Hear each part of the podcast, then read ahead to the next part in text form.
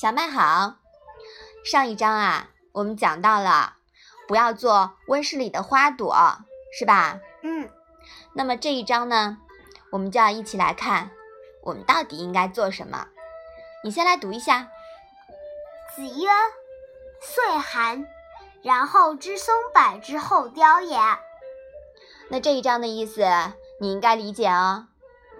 孔子说。到了寒冷的季节，才知道松柏是最后凋谢的。对的，真正的君子呀，久经历练，就像松柏那样，经得起各种各样的考验，即使在最严峻的环境下也能生存。因为松柏直面天地，不依赖于人的浇灌，它的成才。是顺应天道的结果，而温室里的苗木呀，被人为的做作太过，一遇到挫折呢，就凋谢了。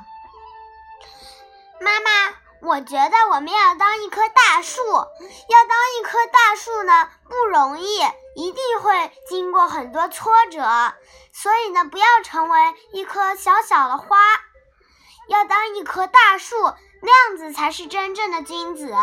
嗯，对，那样才是真正的成才，对吗？嗯，在成才的路上呀，一定会经历很多艰难险阻。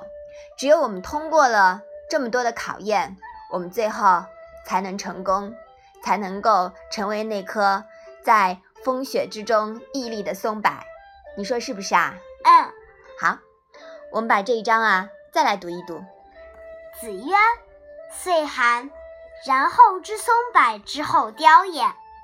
嗯，好的，妈妈很喜欢这句话啊，你一定要把这句话记牢了。那我们今天的《论语》小问问就到这里吧。谢谢妈妈。